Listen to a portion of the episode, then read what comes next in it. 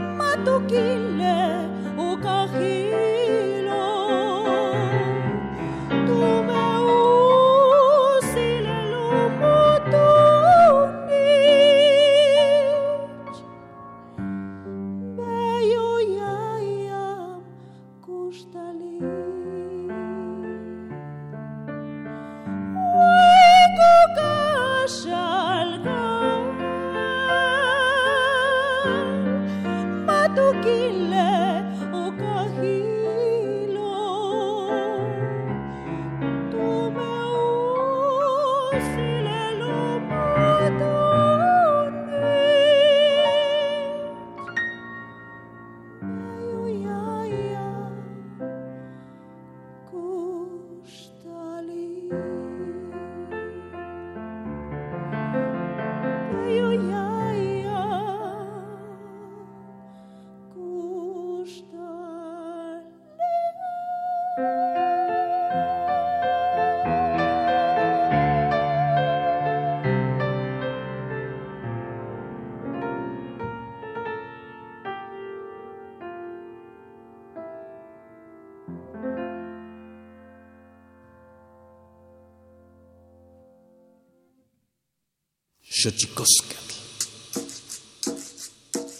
El collar de flores comienza a hilarse.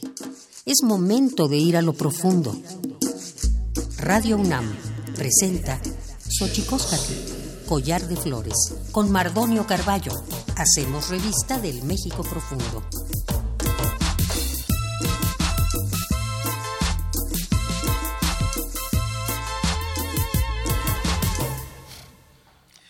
Queristoquen tatame, guananame, ichpocame, telpocame, siguapilme, oquichpilme, guanoche tentechcaqui, nihuescate, poslahtoli, tecan radio UNAM, can eh, timomachtian, meakin, Pagni, Meshko, Altepet. Hola, ¿cómo están, señoras, señoras, niños, niñas, jóvenes, jóvenes? Eh, muy gustoso de estar aquí en Xochicóscat, Collar de Flores, en esta maravilla de la radio universitaria, la, radio donde nos escuchamos eh, varias eh, generaciones ya y varios días y varios programas. Nuestro programa 42, este es el programa número 42, Ome Poaliguan Ome, se podría decir en lengua náhuatl. Y bueno, hoy maravillados de tener aquí, como ya pudo escuchar la voz impresionante de María Reina, ópera en Ayuk Mije. Y bueno, pero antes de decirles todo lo que les tenemos que decir, como podrán eh, ver en los anuncios que hemos hecho, Herendira Cruz Villegas, cuarta visitadora de la Comisión Nacional de Derechos Humanos y parte central de este programa, en tanto que ellos eh, tienen un espacio aquí que se llama Sanilio La Conversa, que es básicamente los que colaboran, patrocinan para hacer la parte de una sección, la más importante, que es la de la conversación que se da en este programa. Xochicoscat, José del Val,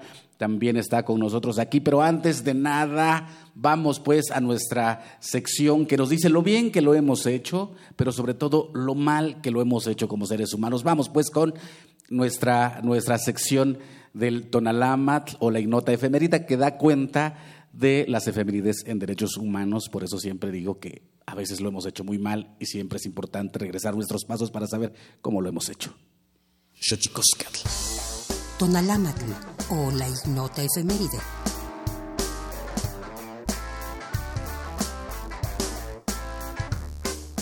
18 de febrero de 1972. En California, Estados Unidos, el gobierno local invalida la pena de muerte y sustituye las sentencias de todos los condenados a muerte por cadena perpetua. 19 de febrero de 1950, Día del Ejército Mexicano, para conmemorar a las fuerzas militares terrestres y aéreas encargadas de salvaguardar la soberanía y la paz nacional.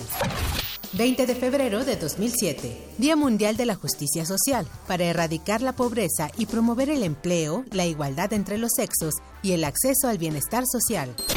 21 de febrero de 2000, Día Internacional de la Lengua Materna, proclamado en noviembre de 1999 por la Conferencia General de las Naciones Unidas. México es uno de los 10 países más ricos en diversidad lingüística, con 68 lenguas originarias y 354 variantes. 22 de febrero de 1813. Las Cortes Españolas abolieron el Tribunal del Santo Oficio en las colonias americanas. 23 de febrero de 1959. En Estrasburgo se realiza la primera reunión del Tribunal Europeo de Derechos Humanos. 24 de febrero de 1821. Vicente Guerrero, líder del ejército insurgente, y Agustín de Iturbide, general realista, firman el Plan de Iguala y declaran la independencia de México.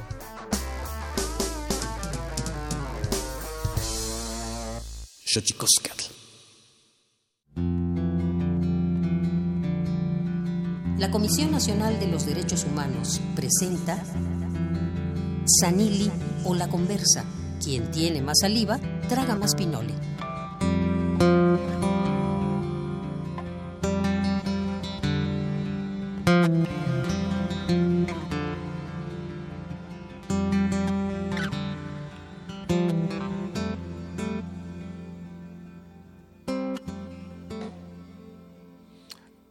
Qué maravilla, insisto, poder tener en ese estudio. Se la estamos transmitiendo desde la sala Julián Carrillo, qué maravilla aquí en Radio UNAM. Es un privilegio porque tenemos un piano ahí maravilloso que está haciendo en este momento la compañía de la voz maravillosa de María Reina que nos acompaña en, en este programa, cantante Ayuj.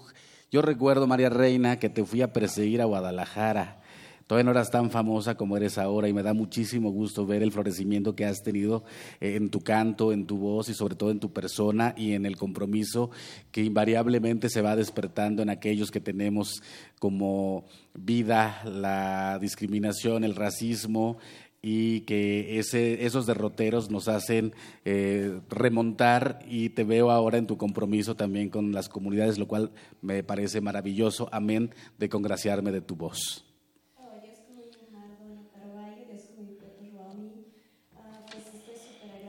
Con esta invitación y sobre todo yo creo que como dices, eh, he crecido eh, como persona, pero también creo que en su momento cuando me conociste, apenas estábamos en el comienzo, apenas estábamos conociendo esta parte, pero junto con el maestro Joaquín Garzón hemos hecho un buen equipo y aquí está Ópera Mije presente, Joaquín Garzón y María Reina. Joaquín Garzón, ¿cómo, bueno, maestro, tienes micrófono ahí? Si no, acércate al micrófono nada más para darte la bienvenida a este espacio. Pues es, eh, bueno, nos eh, congratulamos que entre las complicidades que se tejen en la vida haya usted podido encontrarse con María Reina y hacer esta dupla que está dando de qué hablar maravillosamente en este país que lo necesita. Muchas gracias, maestro Mardonio, por habernos invitado. Estamos muy contentos. Saludos a todos los radioescuchas si realmente fue un encuentro afortunado, que la complicidad también del universo nos hizo encontrarnos y nos hizo encontrar ese punto de sinergia en el cual podemos nosotros eh, compartir, compartir ese, e, esa visión de la vida y ese amor por lo nuestro, ese amor por lo que viene siendo nuestra raíz que, de la cual tenemos que sentirnos orgullosos y de la cual nos puede dar una identidad maravillosa como mexicanos. Pues qué maravilla. Estamos en Radio UNAM ahora eh, vía eh, internet www.radio.unam.mx y en las aplicaciones que tenemos, porque tuvimos una falla técnica, los transmisores no tienen palabra de honor, así que hoy eh, tuvimos que jugar con los duendes de la tecnología que nos jugaron una mala pasada, pero para los que nos están escuchando, les aviso que si no pueden estar atentos a su teléfono que presume de inteligente, yo pienso que la inteligencia viene de quien usa el teléfono, no del teléfono mismo. Así que si usted está frente a su teléfono supuestamente inteligente y, no, y nos quiere dejar de escuchar, yo sugeriría que no lo haga, pero si así lo desea, nos escuchamos la próxima semana, 96.1 en Radio UNAM. Estaremos transmitiendo este mismo programa para que mucha más gente escuche no solo la voz eh, de María Reina, esta ópera maravillosa en, en Ayuk, eh, al, que, al idioma que conocemos como Mije, pero también las reflexiones del maestro José del Val, a quien damos la bienvenida. Maestro del Val, nunca, nunca me aprendo el nombre del programa, Programa Universitario de Estudios de la Diversidad Cultural y la Interculturalidad de la UNAM. Maestro José del Val, bienvenido a tu casa. Bien, muchas gracias, Mardonio, y es un gusto para mí estar aquí.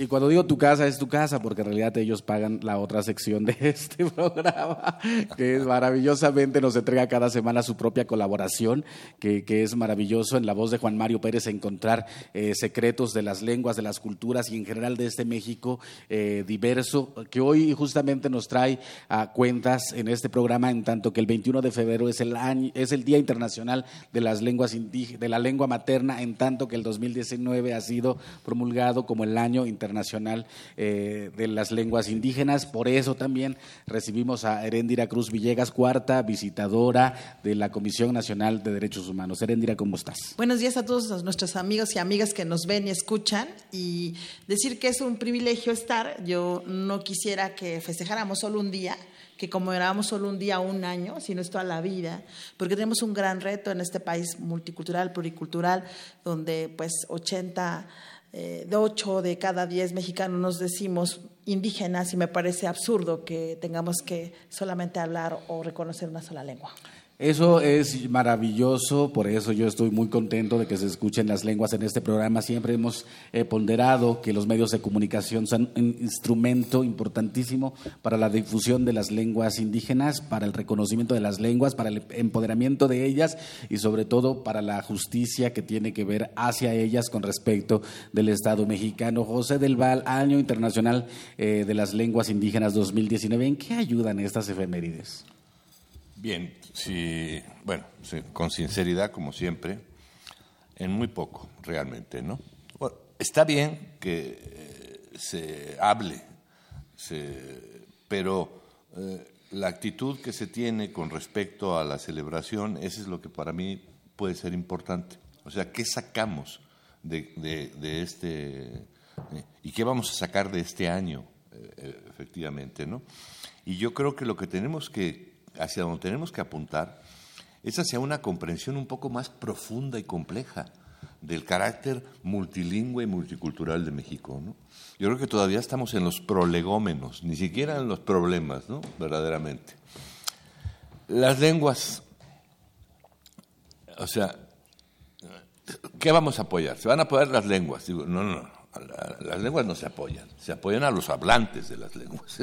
en este sentido, un poco, hay que cambiar esa estrategia de que se promueven los hechos culturales y no a los que hacen la cultura, que ahí está el problema, evidentemente. ¿no? Entonces, ese es el punto. Ahora, el, el otro hecho es que las lenguas no pueden eh, prosperar hasta un punto si están acosadas por la estructura social que no reconoce la diversidad lingüística. Ese es mi primer tema que es esencial. ¿no? no es posible que en un territorio indígena, que se habla la lengua indígena, las escuelas no tengan primarias, secundarias, preparatorias y universidades en, lenguas indígenas. Eso me parece a mí inaudito. Aún las mentes más eh, avanzadas de nuestro sistema educativo todavía no alcanzan a comprender esta problemática, no alcanzan a asumir. Porque el problema de, la, profundidad y de las cosas que no sabemos de las lenguas, por ejemplo, que desde las lenguas indígenas sería imposible pensar una lógica de destrucción de la naturaleza.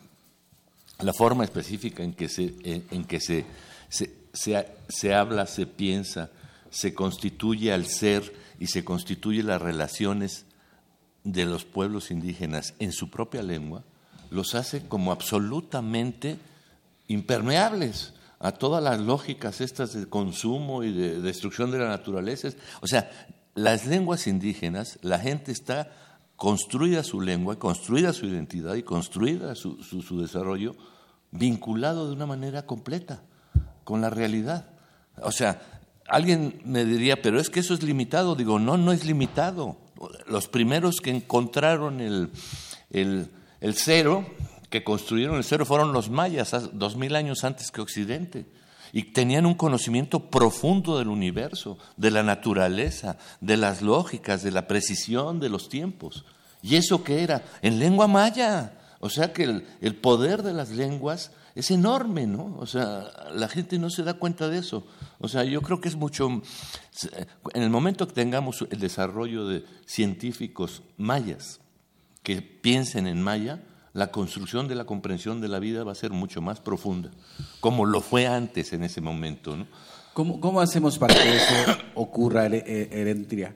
¿Cómo, ¿Cómo ocurre que, que, esa posibilidad, que como bien dice el maestro del Val, en la lengua, yo siempre digo que la lengua la va a defender el pueblo que la habla y solo la va, la va a poder defender si tiene comida, si tiene justicia, si tiene dignidad eh, en su vida, ¿no? no hay, yo, yo decía, no hay lengua sin pueblos.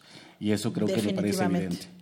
y bueno, además de lo que dice el doctor Del tenemos un proceso muy, muy profundamente eh, discriminador. Este país, para las personas que hablan eh, lenguas indígenas, son discriminadas en las propias instituciones. Es decir, las instituciones del Estado mexicano no están preparadas, no estamos preparadas para atender pertinentemente ni culturalmente a las personas. En esta lógica, nosotros eh, es importantísimo decir que los derechos humanos finalmente son un termómetro de una democracia. Y nosotros no es posible que tengamos quejas, por ejemplo, de que no sea reconocida como lengua en una escuela donde te piden el inglés o el francés, la lengua materna, como una, un reconocimiento formal de ella.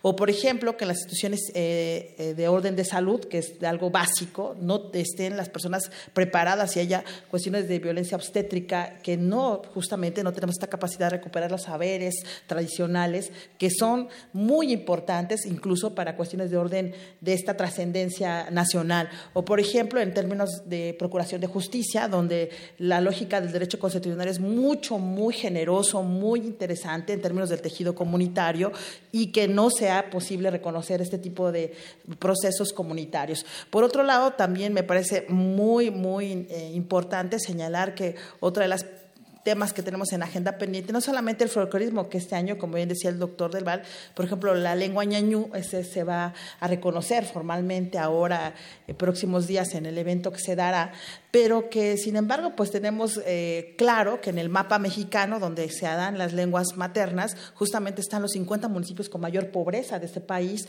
donde efectivamente no hay eh, la accesibilidad ni los procedimientos de los siete derechos básicos, que es la vivienda, el desarrollo básico, y que en sentido contrario, curiosamente también, pues no estemos a la altura para generar procesos de consulta, por ejemplo, ¿no? La gente no se opone al desarrollo, las comunidades indígenas no se oponen al desarrollo, pero es parte justamente de estas nuevas construcciones que tenemos que tener como Estado mexicano, porque no son folclorismos, no es una lógica plebiscitaria, es todo un proceso comunitario, los estándares que la, obviamente la OIT señala a través de la Convención 169 y que como bien señor el doctor Del pues aún falta mucho para ir construyendo esto y que la Comisión Nacional de Derechos Humanos ha, sido, ha tenido más de 30 recomendaciones concretamente sobre lenguas maternas, para incluso para las personas privadas de la libertad, donde no hay traductores, donde cómo le dices a un indígena qué es auto de formar prisión ¿Qué significa que estás detenido? ¿Qué significa? Es decir,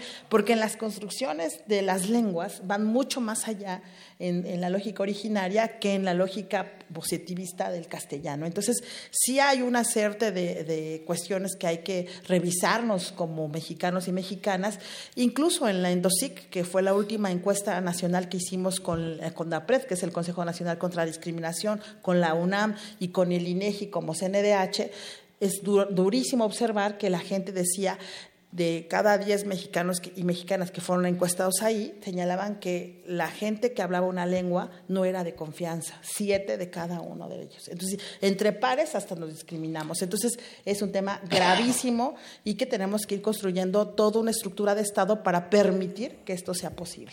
Eh, en el caso de la vertiente artística, María Reina, seguro a ti te ha tocado lidiar eh, con muchas situaciones. De hecho, hace un año tuvimos la noticia de que tenías un concierto y que después se había cancelado. O sea, hay un maltrato eh, casi siempre a la población indígena, seas del oficio que seas.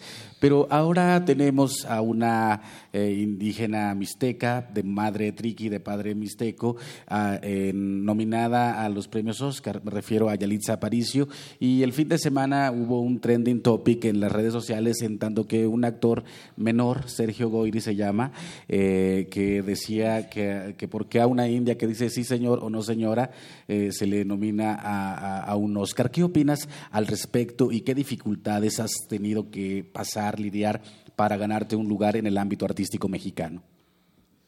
Eh, de esa parte yo creo que puedo compartir que en, su momento a mí me tocó ser empleada doméstica y por supuesto que vivas, vives muchas experiencias y a través de eso es uno quien decide, independientemente que seas indígena, independientemente que hables una lengua, yo creo que uno tiene que sentirse muy, pero muy orgullosa de donde viene, por ejemplo, que en este caso, hablante de una lengua yuk, de ser oaxaqueña, creo que esa es la parte en donde yo siempre mostré, o sea, nunca eh, creo que me vieron esa parte de que algún día voy a cantar en lenguas o algún día voy a cantar, me voy a dedicar a la música. Y sí, por supuesto que hubo personas que, que me dijeron, tú no vas a llegar a ningún lado, sino nada más vas a a llegar hasta aquí y vas a trabajar en casa. Por supuesto que me tocó, por supuesto, pero yo creo que es uno quien decide y a seguir adelante y buscar y tocar puertas. En este caso, pues yo creo que seguimos, seguimos trabajando, seguimos escalando, seguimos buscando, seguimos tocando puertas y en el caso de, de mi paisana, pues me siento muy orgullosa de que sea oaxaqueña, de que sea este, mixteca y creo que esta parte de, de que ella haya llegado hasta donde está ahora y realmente creo que nos ha hecho ver que todo se puede que todo se puede, yo sigo tocando puertas y vamos para allá y creo que también pues es mantener esa parte de la sencillez y seguir hablando nuestra lengua, seguir portando nuestros trajes y bueno, valorar lo que tenemos en casa, en nuestras comunidades, en nuestros pueblos. Yo, yo veo un florecimiento eh, en la parte artística. Eh, de los pueblos indios o las lenguas indígenas. Hay como un espacio, si bien ganado a base de, lidiar y luchar contra un Estado que mm, necesariamente no está en pro de los pueblos y sus lenguas, veo, pese a eso, una especie de florecimiento. Te veo a ti eh, cantar aquí por allá, veo a Natalia en el lugar que está, veo a Irma Pineda este, haciendo lo que está haciendo, veo al maestro Toledo haciendo lo que está haciendo. ¿Y qué piensas tú al respecto? Yo veo un florecimiento pese a todo. Eso es, yo creo que es importante acotar. Pues mira, yo creo que es nuestro momento, que tenemos que mostrar que todos somos capaces de hacer y de llegar donde nosotros queramos. Entonces, este, mientras sigamos manteniendo esta parte de hablar nuestra lengua, como decía, como mantener y sentirnos tan orgullosos de donde venimos. Eh, yo nunca he dejado de hablar mi lengua, jamás. Yo puedo, yo siempre he dicho, en donde yo estoy, yo hablo mi lengua. Eh, si me voltean a ver, bueno, pues no me entendiste, pero yo sigo hablando mi lengua. Y creo que me ha hecho eh, ser quien soy ahora como María Reina, como persona, pero sobre todo como artista, eh, me ha abierto las puertas y es que no nada más es eh, cantar en, en, Mije, en cantar en Ayuk, sino también en Náhuatl. Esta primera canción que canté está en Maya, eh, la que voy a cantar en Náhuatl y el último voy a cantar en Mije.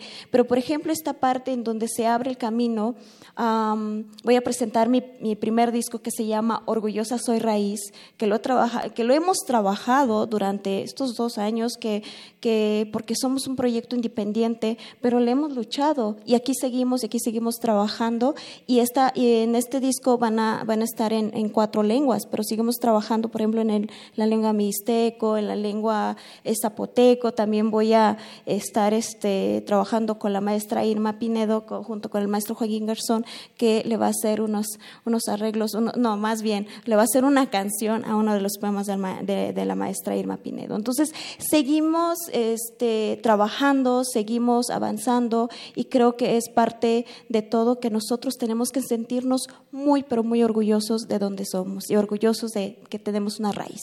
En el caso del Programa Universitario de Estudios de la Diversidad Cultural y la Interculturalidad de la UNAM, eh, maestro del Val, que se ha encargado, entre otras cosas, eh, de, buscar el apoyo de varios estudiantes eh, indígenas eh, con, estas becas. ¿Cómo ves tú eh, esta parte en la cual los jóvenes los ves luchones, entrones? para pelear por la justicia, por la dignidad que va a hacer que sus lenguas sobrevivan a, todo un entramado estructural mexicano. Yo sí lo veo en los muchachos, en los becarios, en los más de 900 becarios que tenemos, lo vemos. Ah, es más, uno de los elementos que está eh, en su compromiso cuando em, empiezan con la beca desde la prepa es que van a perfeccionar su lengua. Al, terminar tienen que tener... Pero como un asunto de, voluntad. Eh, el problema también, a ver, perdón que me haga un, dicho. Las lenguas son las personas que las hablan y son los territorios donde esas lenguas. Bien. El Estado mexicano ha hecho una expropiación territorial de la lengua. O sea, muchísimos... Desde la conformación del Estado mexicano.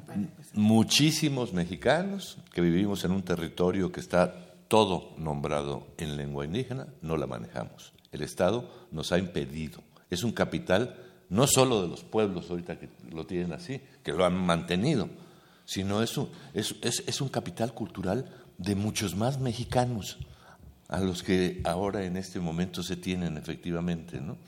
O sea, aquí no podemos pensar que en este país, en 50 años, en el Valle de México se habla en náhuatl y en español, en, la península de Yucatán se habla en maya y en español y en inglés, en los que quieran. No, me interesa, pero el hecho de que asumir la responsabilidad del multilingüismo del país es no expropiarle a, la gente su lengua, porque es el problema que tenemos. Eh, eh, esa, esa identidad guanga de los chilangos, eh, y de no solo los chilangos de aquí, sino de todas partes, que son como chilangos, es precisamente gente que el Estado les ha impedido construirse una identidad lingüística, que además te permitiría pensar de otra manera la vida. Es, importante. Entonces, sí es importante, por eso si, cuando decimos el año este, es importante para discutir las cosas profundas, ¿no? Y darnos cuenta de que, tienen que tenemos que ir hacia ese camino. A mí me, me, me, aterra que mis nietos no hablen náhuatl, ¿no? ¿Mm? Yo nací aquí, ¿no? He vivido aquí y no conozco el náhuatl, ¿no? Y digo, ¿por qué? ¿Por qué el Estado no me ha permitido conocer la lengua de mi territorio para saber qué es el Popocatépetl? desde ahí, ¿no? desde ahí, ¿no? Porque más construyes tu, identidad con el territorio. Entonces, la, eh, yo, esa fragilidad eh, pasiana de la identidad del mexicano está determinada por eso porque el Estado le ha expropiado. está rota de principio. Exactamente. Vamos a un corte, estamos aquí con María Reina, con José del Val y con Herendia Cruz Villegas. Vamos con nuestra sección que nos da cuenta de los secretos de los idiomas. Tlactolcuepa. El Instituto Nacional de Lenguas Indígenas presenta Tlactolcuepa o la palabra de la semana.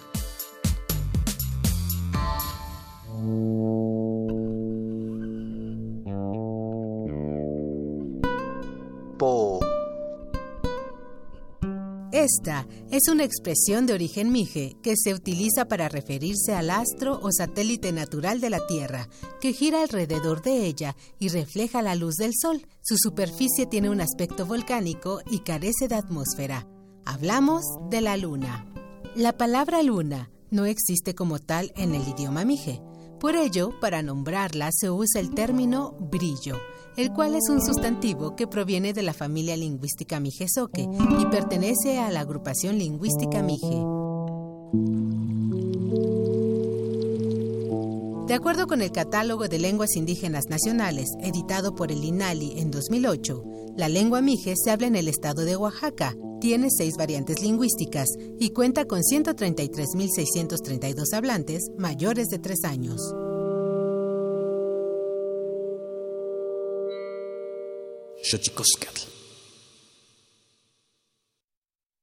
Pluriversos PUIC, un mundo culturalmente diverso. Espacio en colaboración con el Programa Universitario de Estudios de la Diversidad Cultural y la Interculturalidad.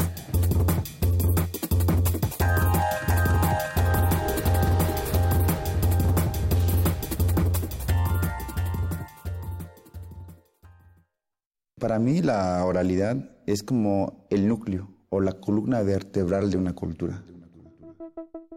El próximo 21 de febrero se celebra el Día Internacional de la Lengua Materna, el cual se originó como una iniciativa para resaltar la importancia de la diversidad lingüística de los pueblos originarios y también para hacer un llamado a la preservación de la misma.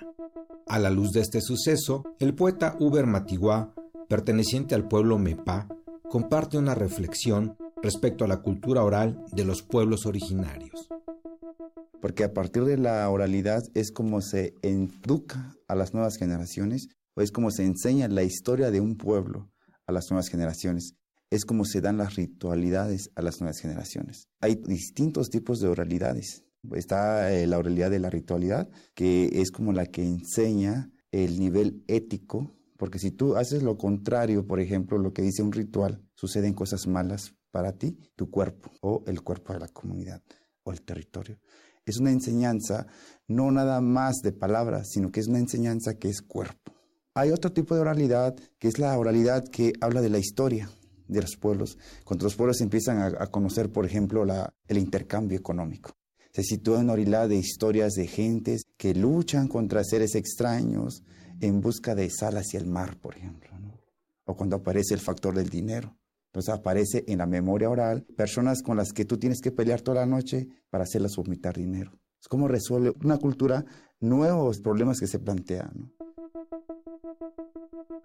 Uber Matigua es originario de Malinaltepec, Guerrero, una comunidad ubicada en el corazón de la montaña.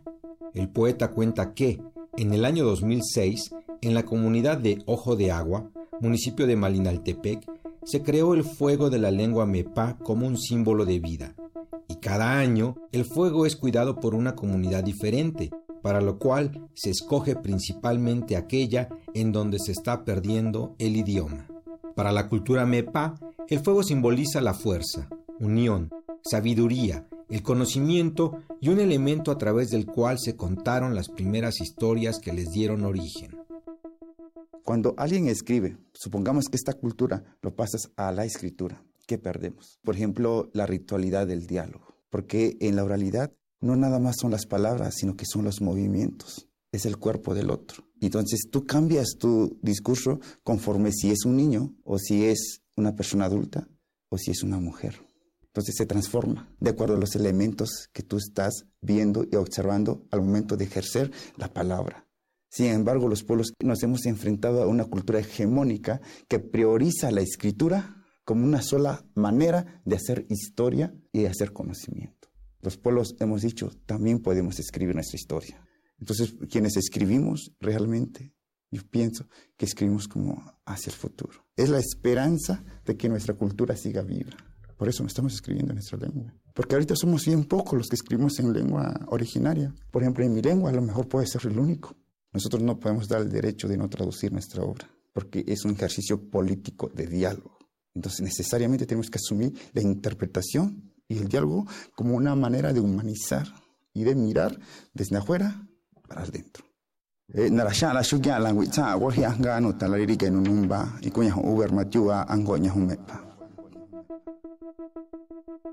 Uber Matigua estudió la licenciatura en Filosofía y Letras en la Universidad Autónoma de Guerrero y la licenciatura en Creación Literaria en la Universidad Autónoma de la Ciudad de México. Es maestro en estudios latinoamericanos por la Universidad Nacional Autónoma de México y fue becario del FONCA. Además, le fue otorgado el primer premio a la creación literaria en lenguas originarias en Sontle de la Ciudad de México en el año 2016. Y en el año 2017 lo reconocieron con el Premio de Literaturas Indígenas de América. El poeta Mepa es parte de la literatura contemporánea mexicana, un lugar en donde su creación poética se convirtió en una herramienta para la defensa de su cultura.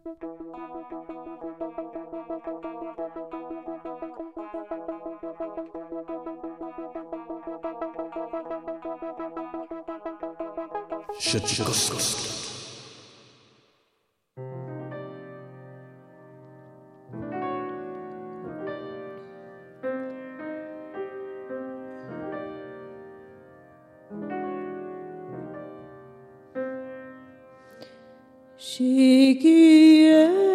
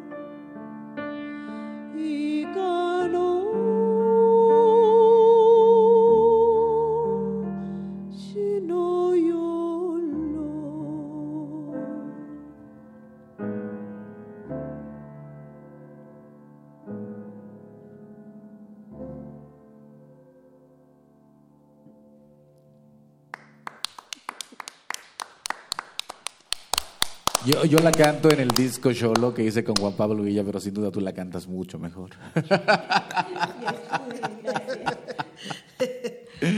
Estamos aquí en Xochicosca, el collar de flores. Estamos con el maestro José del Val, con la maestra Erendira Cruz Villegas. Erendira, ¿cómo, cómo le vamos a hacer para, para reconciliar un país que, como bien dices, en su infraestructura es violenta eh, eh, hacia los pueblos originarios, sobre todo teniendo en cuenta que tú eres la cuarta visitadora de la Comisión Nacional de Derechos Humanos en cuyas encargos está el tema indígena? Sí, yo creo que a veces pensamos de manera muy horizontal, digamos vertical, les falta pensar horizontalmente. Es decir, de qué manera también las instituciones están compuestas por personas indígenas. Es decir, no se nos olvide que el ejército tiene personas que vienen de comunidades indígenas, servidores y servidoras públicas vienen de comunidades indígenas, y a veces disociamos el servicio público con las propias identidades. Y me parece que un esfuerzo que es y que tú has sido parte de, este, de esta estrategia, Mardonio querido, es tener una escuela justamente que ayude a que aquellos servidores y servidoras públicas que están en posiciones además de alto nivel, ¿no? por ejemplo, nuestro amigo Mije Ayuk, Adelfo Regino, ¿no? es decir, no disociemos esta lógica de las personas y las instituciones, que es parte fundante. Y creo que un gran reto justo del Programa Nacional de Desarrollo que ahora está por construirse es ver esta lógica de políticas transversales, no solo, y que es importantísimo en materia de género, porque no hemos hablado tampoco de las mujeres, la mayor parte de hablantes somos mujeres, y que esta situación también nos permita que haya esta lógica transversal de género, de derechos humanos, pero de la lógica pluri y multicultural, que es muy importante. Estoy yo realmente preocupada, eh, querido Mardonio, por todas las lenguas en el norte del país que están desapareciendo el cucapá, las cuestiones de los quiliguas, donde pues hay uno o dos hablantes y que cómo dejar testimonio para que eso no se pierda, porque el hablar habla de los territorios, los territorios son las instituciones, los territorios no solo son los territorios pensados físicamente, sino lo que implica la palabra.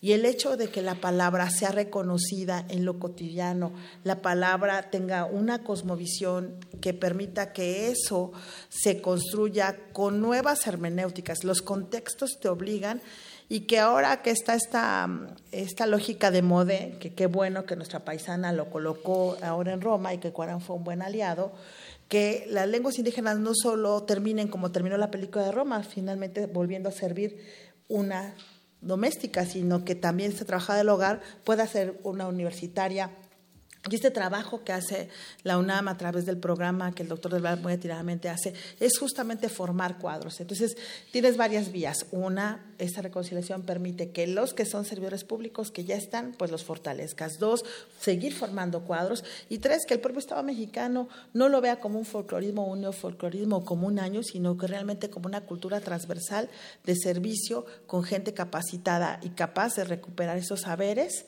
lo que la palabra nos da en el servicio y para un mejor servicio con calidad y calidez para los pueblos y comunidades indígenas y afros, porque también aquí también hay afros. El programa universitario de estudios de la diversidad cultural y la interculturalidad de la UNAM, eh, que bien llevas, eh, digamos, las riendas de este espacio, eh, no solo de apoyo hacia jóvenes, sino también de reflexión. ¿Cómo la universidad pública de nuestro país eh, se puede hacer eco eh, de todas estas eh, luchas, de las justicias, de las injusticias, de las vicisitudes y las virtudes de los pueblos indígenas, maestro del Val. Bien. Bueno, una de las, de las estrategias que el programa se planteó desde un primer momento era la transversalidad de la UNAM y los pueblos indígenas. ¿no?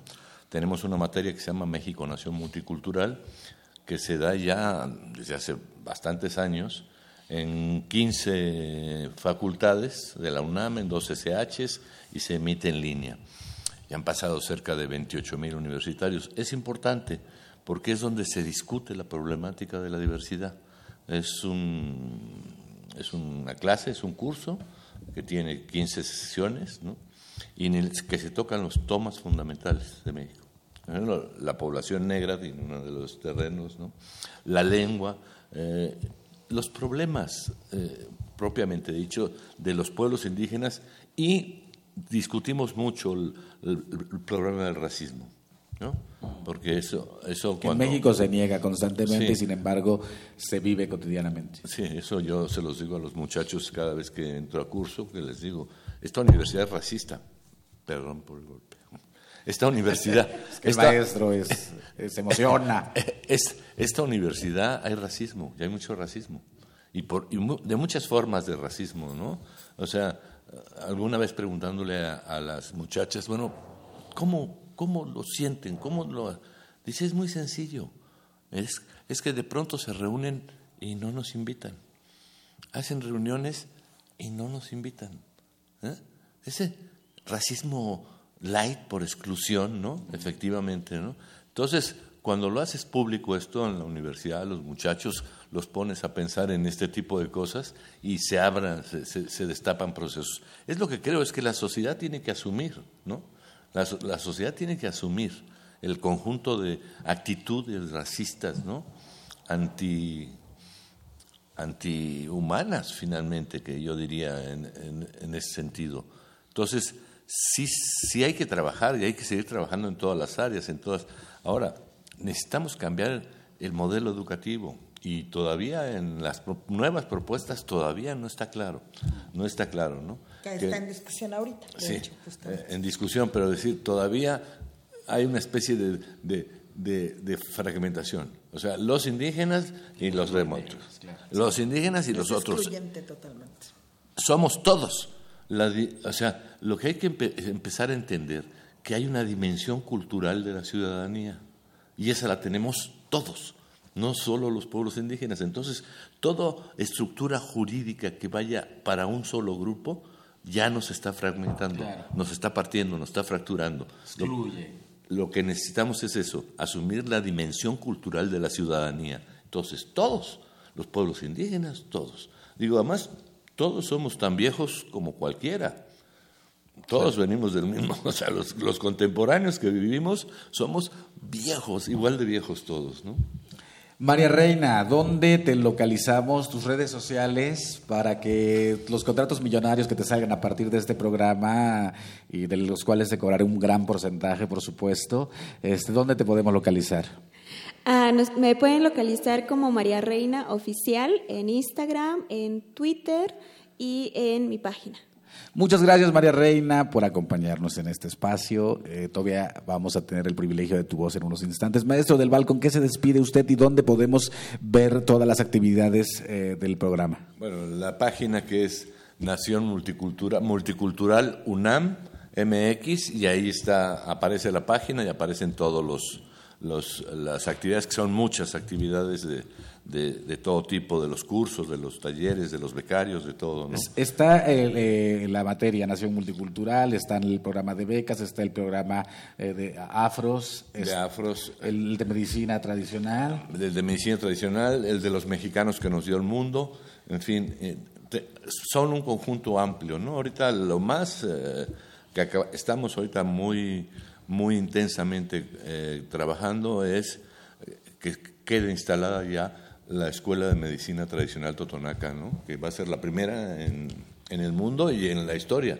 Porque cuando analizas desde Mesoamérica, había Calmecac para muchas cosas, pero para médicos no. Perfecto. Erendira Cruz Villegas, cuarta visitadora de la Comisión Nacional de Derechos Humanos, amiga de este espacio, hermana de hermana mía de mi corazón, amiga importante. Este, ¿dónde podemos localizar, dónde podemos ver, eh, digamos, lo que ocurre con los pueblos indígenas y la cuarta visitaduría? Visitaduría. Decir rápidamente que en www.cndh.org.mx hay una escuela en línea también de, para atención y que puede vincular también a quienes nos escuchan. Es, es totalmente gratuita, es un diplomado para de Escuela de, de Derechos de Pueblos y Comunidades Indígenas. Hay muchísima gente que se ha inscrito.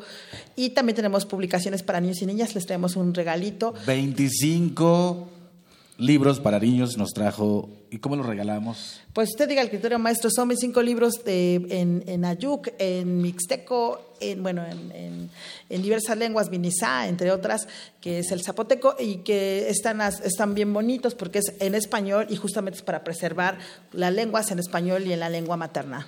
Perfecto, para los que nos pidan 25 ejemplares distint- en distintas lenguas, libros, regalo, cortesía de la Comisión Nacional de Derechos Humanos en redes sociales, arroba guion bajo collar de flores, arroba guion bajo collar de flores. Ahí estamos y vamos con nuestra sección. Muchas gracias, maestro del Val. Gracias. Muchas gracias, Erendira Cruz Villegas. Abrazos. Y bueno, qué maravilla que nos está escuchando. Vamos con nuestra sección, más libros al rostro o lo que es lo mismo, más amoch, menos face. Xochicoscatl. Más libros al rostro, o lo que es lo mismo, más Amoch, menos Face. Espacio en colaboración con el Instituto Nacional de Antropología e Historia.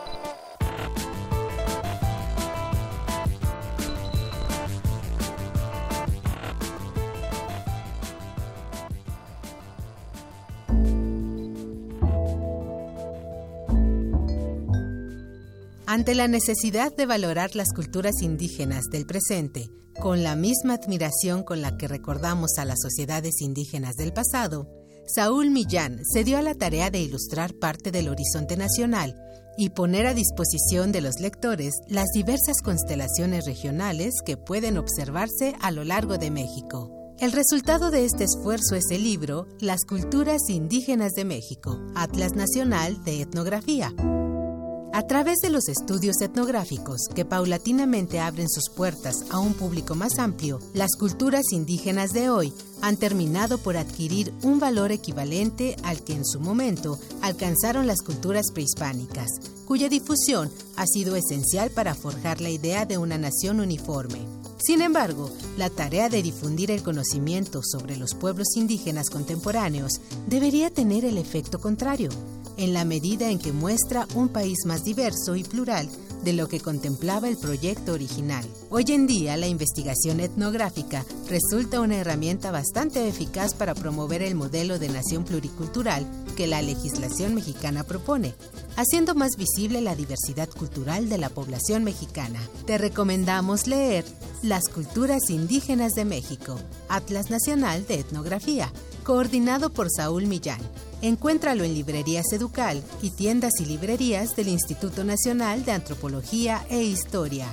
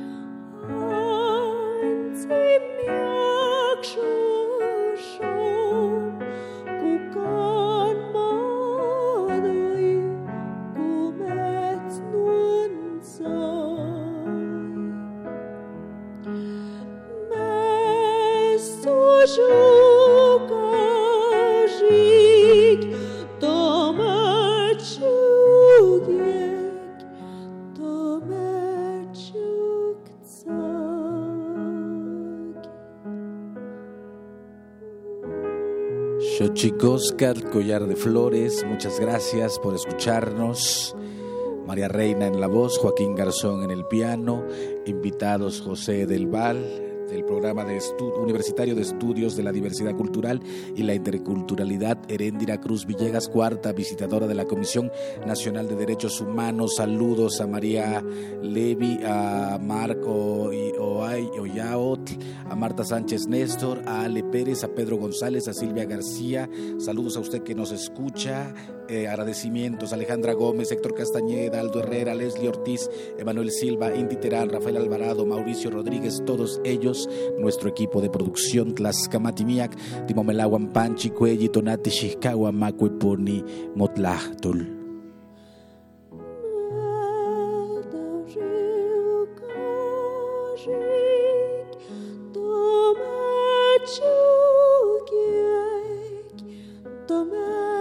Esto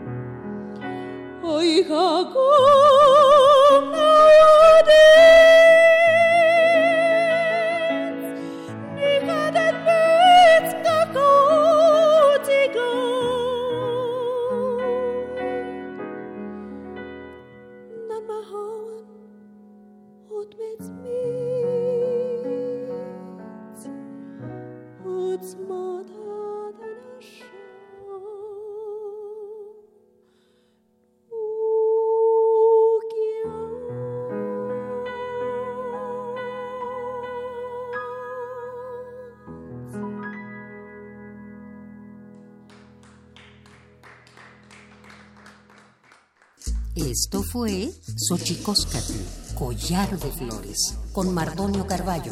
Hacemos revista del México Profundo. Una producción de Radio UNAM. Experiencia sonora.